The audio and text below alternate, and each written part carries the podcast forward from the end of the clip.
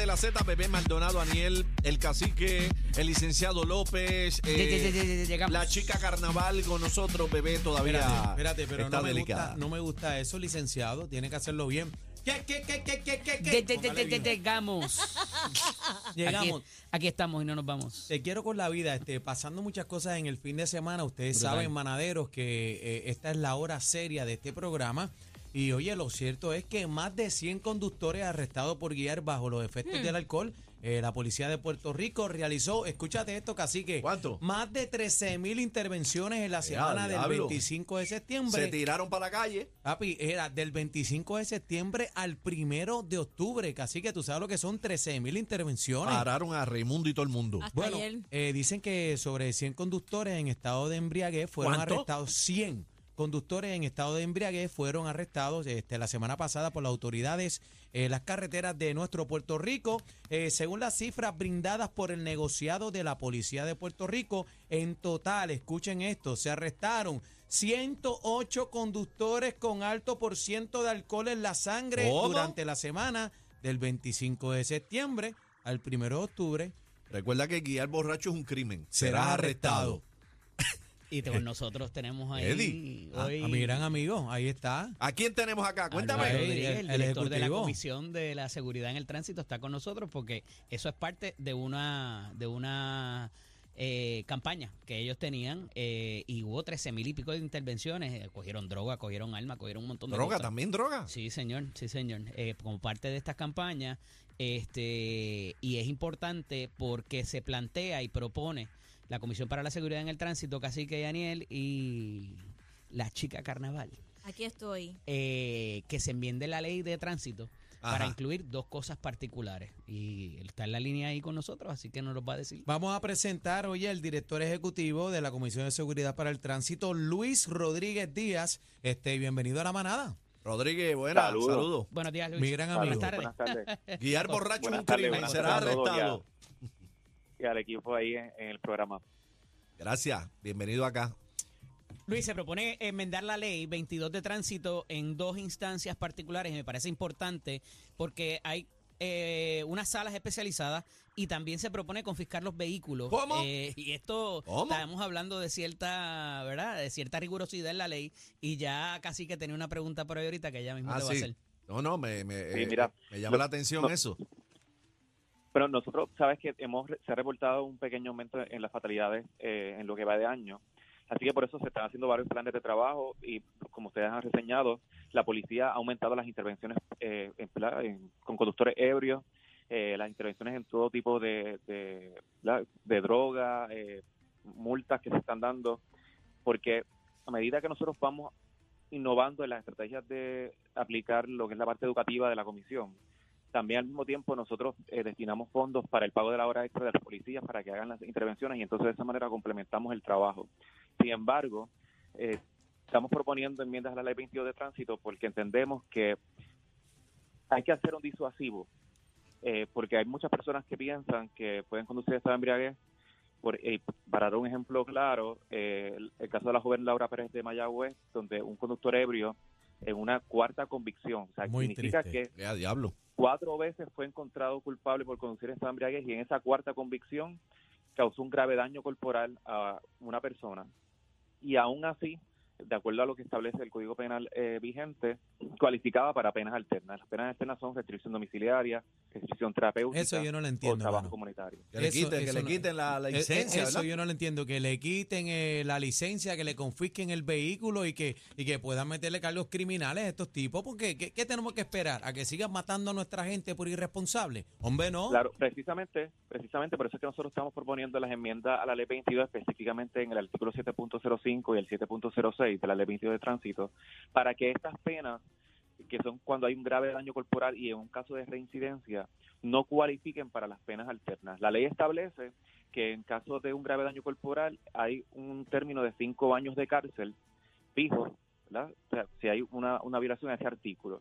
Nosotros lo que queremos es que se incluya como parte de ese artículo de que esa pena no cualifique para una pena alterna, o sea, porque ahora mismo el tribunal, el juez, tiene la discreción de evaluar al, al, al- convicto y determinar si aplica una pena alterna o aplica lo que establece la ley al pie de la letra. Y nosotros entendemos que en un caso de reincidencia, donde hay un, ca- un caso de grave daño corporal, no debe haber espacio a la discreción a no cumplir con lo que establece la ley, porque precisamente nosotros tenemos, es verdad, yo respeto el trabajo de, de- de todos los abogados, pero existen abogados en Puerto Rico que, que se especializan en casos de embriaguez. Que hablaron, Y Eddie. entonces, Sí. Eddie, escucha a Eddie.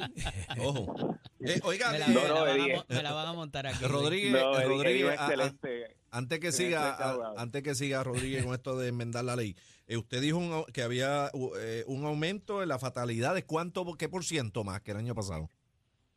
Pues mira, al día de hoy se han reportado eh, 219 fatalidades. Cuando comparamos con el año pasado, estamos en 27 más y el renglón de mayor eh, fatalidades eh, ha aumentado en los peatones.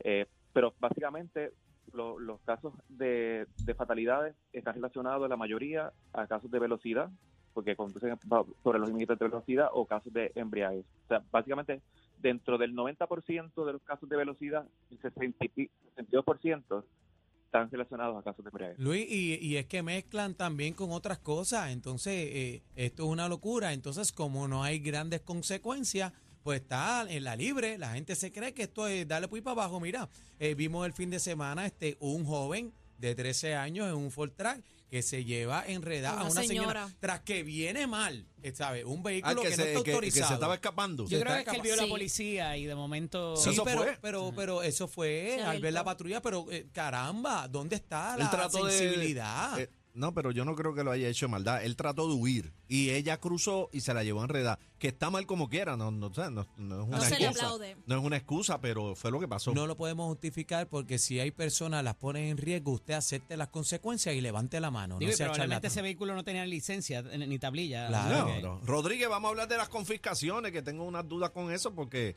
Zumba. explíqueme qué es lo que pretende ahora enmendar la ley que con eso de las confiscaciones. Pues mira, ya la ley eh, faculta al Departamento de Transportación y Obras Públicas para establecer un reglamento de confiscación, así que lo que se está trabajando es en la elaboración de ese reglamento para que cuando los casos vayan al tribunal no exista ningún tecnicismo legal eh, para que el, caso se caiga por el hecho de que no existe un reglamento vigente. Así que se está trabajando con, con ese reglamento y específicamente eh, cuando es- hay un caso de embriaguez donde muere una persona, nosotros lo que queremos también es que se fortalezca, ¿verdad?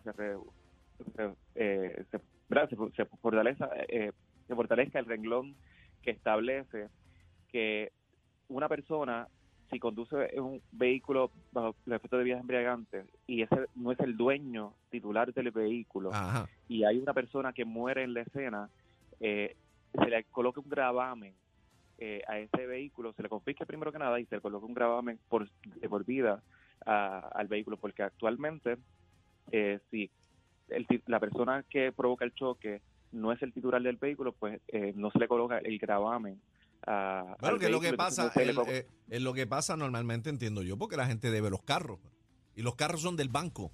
Y venden las cuentas. No, no, o sea, es en el caso de que, por ejemplo, vamos a suponer que el, el dueño del vehículo es la mamá de la persona y, y pues entonces eh, no se le adjudica responsabilidades al dueño del vehículo que tiene, que cuando presta un vehículo a una persona tiene que ser responsable y, ¿verdad? y, y tiene que asegurarse que la persona lo use con, con mayor responsabilidad. Pero en el caso de que se dé la confiscación, para tenerlo claro, Luis, eh, aquí habría, eh, eh, se remueve el vehículo por haber participado de una actividad ilegal, obviamente, con una fatalidad o con un grave daño corporal, y ese va y ese carro está a mitad de pagársele al banco. ¿Cómo- ¿Qué ocurre en ese sentido? Bueno, el- o sea, la confiscación se va a dar en el término eh, mientras eh, se da la, la investigación. ¿verdad? Y entonces luego el tribunal va a determinar eh, finalmente eh, qué es lo que va a hacer con, con el vehículo. Pero, eh, o sea, lo que pasa es que ahora, eh, como en el reglamento, eh, una persona, o sea, la policía puede hacer la intervención y entonces no necesariamente tiene la facultad para confiscar el vehículo mientras se está llevando a cabo la, la, la investigación si el, si el, la persona que está involucrada en el choque no es el dueño titular de- del vehículo.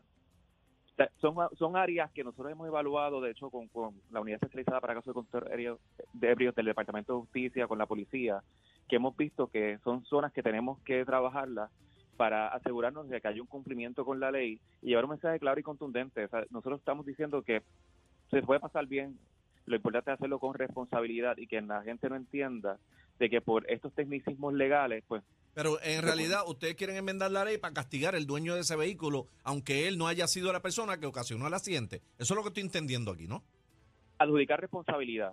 Bueno, pero es que si responsabilidad no es, la responsabilidad no es del dueño del carro. Si, si yo se lo Bueno. presto a Daniel, que yo entiendo que él es una persona responsable, y él me pide el carro porque se quedó a pie y allá se emborracha, no es culpa mía que se emborrache y mate a alguien o- Claro. o, cause daño corporal. Eso es delicado, este Rodríguez. No, claro, estamos, estamos, estamos de acuerdo en cuanto a eso. Lo que, lo que queremos es disuadir la conducta de hacer, eh, de conducir negligentemente, porque una persona puede pensar de que, bueno, este vehículo no es mío, si entonces ocurre un choque, pues como no es mío, pues no va a haber responsabilidades aquí, eh, ¿verdad? No, para- y, para y- Luis, también que tú vas a pensar en prestar tu vehículo también. ¿Sabes? Ahí tú vas a decir, espérate, yo, yo no voy a Claro. pasar el carro para adelante porque a lo mejor la mamá o la abuelita, casi que en estos casos de, de estos jovencitos de 19, 20, 21 años, tú sabes, que, que están inmaduros todavía, le piden el carro a la abuelita y los fines de semana están cogiendo el carro a la abuelita, a la mamá y ahí es que cometen lo- porque los hechos. los chamacos no, no tienen carro, el papá se lo presta, la abuelita se lo presta, pero también, Bueno, pues óyeme, que se pero, pero, pero porque de- están al garete guiando. Sí, que pero eso hay que aguantarlo, está papi. bien, pero la que abuela, aguantarlo. la abuela no es culpable, ni los padres, ni él. Sí, de pero las sí, pocas vergüenzas es que, hagan los muchachos. Pero es que un carro es un arma, cacique, ¿sabes? Está bien, tú eres tú no responsable. Si tú le pones la llave, bueno, yo soy, yo soy padre. Yo le pongo un vehículo en las manos a mi hijo. Yo soy responsable, cacique. Yo soy responsable de eso también. el responsable es el hijo, no tú. bueno, yo, el responsable es él, pero yo soy responsable también porque le puse ese carro en las manos. Ah, está controversial eso, La Rodríguez. realidad Yo no es sé. que cuando demanden, por lo menos en el plano civil, se van a llevar enredado a todo el A mundo. todo el mundo. Al No, pero dueño sí del que- vehículo, No, porque claro. van a buscar de dónde sacar dinero En las para... demandas sí, pero no, yo Claro, hablo de esto, de las confiscaciones, que te, que te confisquen el carro porque le- tú se lo prestaste a alguien, a un, a un hijo tuyo, y de momento él hizo allá una poca vergüenza, se dio cuatro palos y le metió un leñazo a alguien. Entonces tú te vas a quedar sin carro por la poca vergüenza que él hizo. Claro. Ahí está. Ah, este es complicado esto. Pero, pero tienes Sí, que, darle- obviamente tienes que pensarlo estamos, antes de pensar. trabajando sobre, ciertamente estamos trabajando obviamente eh, sobre esto, son propuestas que nosotros estamos eh, trabajando en conjunto con el Departamento de Transportación y Obras Públicas, con lo- la legislatura, con el equipo de asesores legales de- del gobernador, con el Departamento de Justicia. Y lo que buscamos es... Y lo de que la sala, y lo de la la- sala la- esta de ebriedad, vamos a tener una, una sala allí en el Chacho. tribunal llena de borrachos. Pues mira, esto es una propuesta, es una propuesta de hecho que se está que varios estados la eh, trabajan con, con salas de, de embriaguez eh, en cuanto a los tribunales y hemos visto, según las estadísticas demuestran de la National Highway Traffic Safety Administration, que eh, cuando ten- eh, los estados tienen estas estas salas, la reincidencia se reduce drásticamente. O sea, prácticamente nosotros en Puerto Rico estamos un- en reincidencia cerca del 20%. Wow. Así que eh, bajaría drásticamente a un 9%, que es lo que en promedio se, re- han de- se han reducido las reincidencias en estos estados que tienen estas La salas. reincidencia se- 20% se propone porque porque- no hacen nada le- y los dejan no hay, por la no hay- libre. no hay consecuencias. no hay Ese es el problema, ese es el problema, ese es el problema. Nosotros tenemos, mira, nosotros tenemos eh, una unidad especializada para casos de conductores ebrios, que es un proyecto de la Comisión en conjunto con el Departamento de Justicia, donde adiestramos a fiscales eh, especializados para llevar estos casos de embriaguez y hasta el día de hoy han logrado una- más del 80% en la comisión de los casos que han presentado. Sin embargo, el reto que, que ellos es- están eh, presentando es que cuando van al tribunal, pues hay jueces que son más lenientes. Y muchos casos eh, se caen, jueces- es la realidad. los casos se caen, lo hemos visto con los casos, el caso de Justin Santos. Todos eh, los casos. Bien tri- triste que- por demás eso. Eso sí, eso sí fue triste, ¿verdad?